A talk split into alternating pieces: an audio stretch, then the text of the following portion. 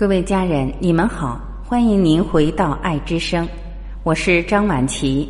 今天让我们一起分享，我们遇到所有的人，都是为了遇到你自己。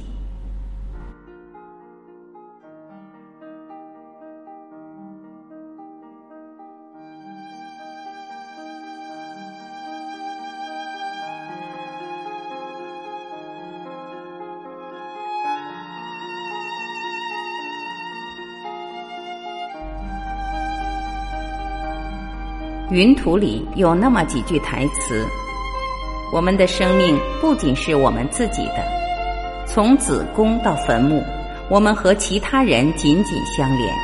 无论前生还是今世，每一桩恶行，每一个善举，都会决定我们未来的重生。我相信死亡只是一扇门，当这扇门关闭时，另一扇就会打开。如果让我来想象天堂，我会想象那扇门打开了，在那门后，我会发现他就在那里等着我。我开始相信，每个人在你生命中出现都是必然的，就像一部精心编剧过的电影，没有一个人物是多余、没有意义的。宇宙之中的我们与彼此紧紧关联，成为一个整体。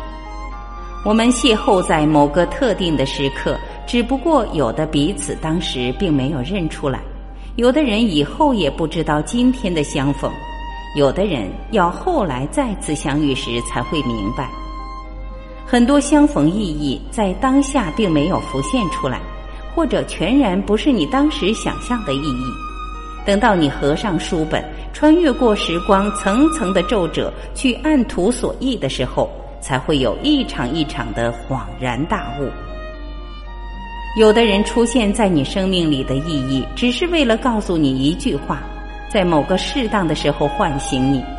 他们也许是一个随机派对上的路人甲，絮絮叨叨的讲述自己的故事；他们也许是路边小贩一句莫名其妙的感叹；他们也许是一个潜伏你身边足够长久熟悉的人。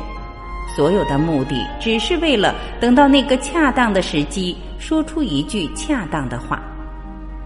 所有人在完成了出现在你生命里的使命之后，就会悄无声息的功成身退。这种不动声色的方式，甚至让你察觉不到。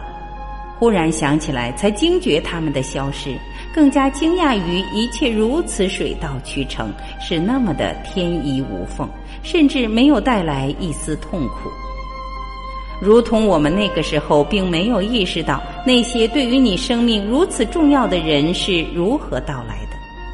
我们常常也察觉不到他们最终是何种方式告别的，又或者是你以为彻底消失的人，又忽然以另外一种方式重新出现，并且告诉你，你以为早已读完的诗篇不过是书的前言。你以为余音已经散去的歌，不过是一部庞大乐章的序曲，而我们身在其中的时候，我们并不知道剧本已经写好，而导演在现场排戏的时候，往往又会临时修改脚本。你心中揣摩了无数遍的台词，临场发挥的时候，出口又变成了另外的句子，所以我们并不知道真正到底发生了什么。只是后来想起来的时候，似乎每一个剧情都是那么的丝丝入扣。世间所有的相遇，都是一场一场的久别重逢，而每一场理所当然的久别重逢，又其实是一出新的相遇。那个时候我太年轻，并不能完全相信人是不是真的有灵魂这件事情。事实上，到现在，我的理智上依然不能确定。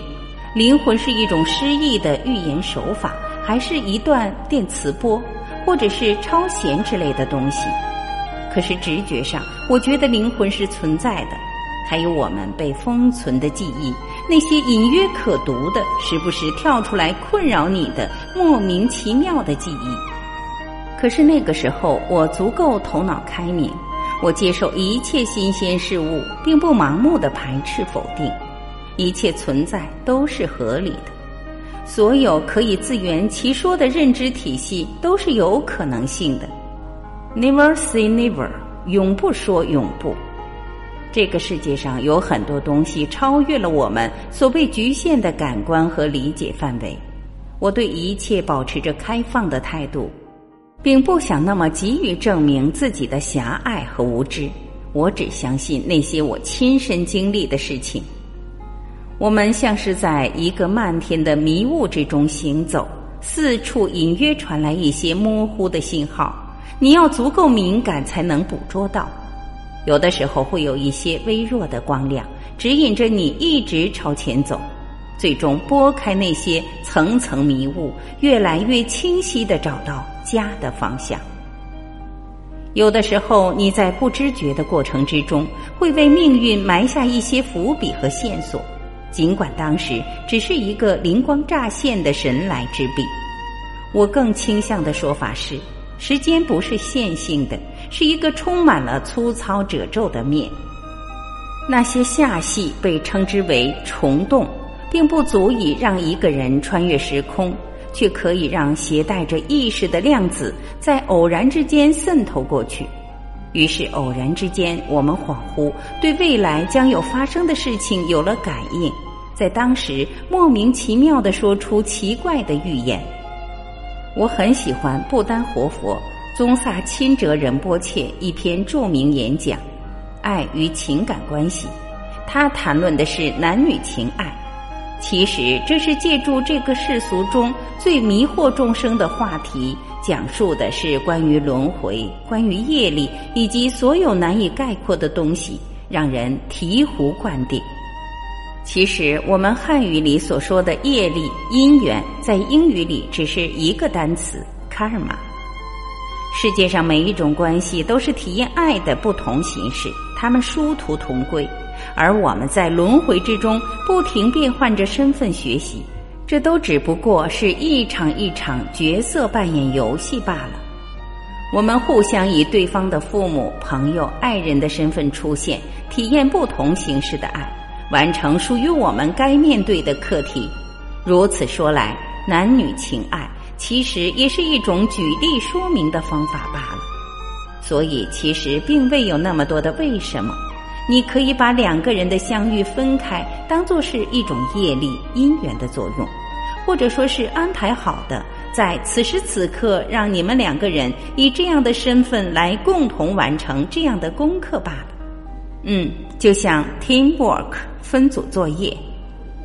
宗萨钦哲仁波切在这段演讲里说，在藏传佛教传统中，认为上师会有许多不同身份出现在你的身边。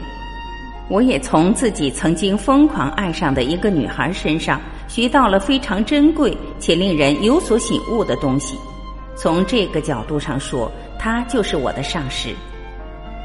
地球是一个低维度、低频率的学校，特别适合体验和学习。我们不停的轮回，只是为了学习这些课程，修满我们灵魂的学分。我们对生命的理解浅薄的时候，才会有地球人、外星人的区分，因为我们天真的觉得有机体才是生命存在的形式。而如果当你把意识体当作是生命的本质，那么一切就可以很容易理解了。而诸多宗教里，意识体就是所谓的灵魂。我们有太多自以为是爱的东西，却是恐惧，是占有，是控制。却不是给予自由意志的无条件之爱。达赖喇嘛说过一句精妙的概括：“给予你们的爱人翅膀飞走，给予他们根源可以回来，以及给予他们留下来的理由。”感谢聆听，我是晚琪，这里是爱之声。今天我们就到这里，明天再会。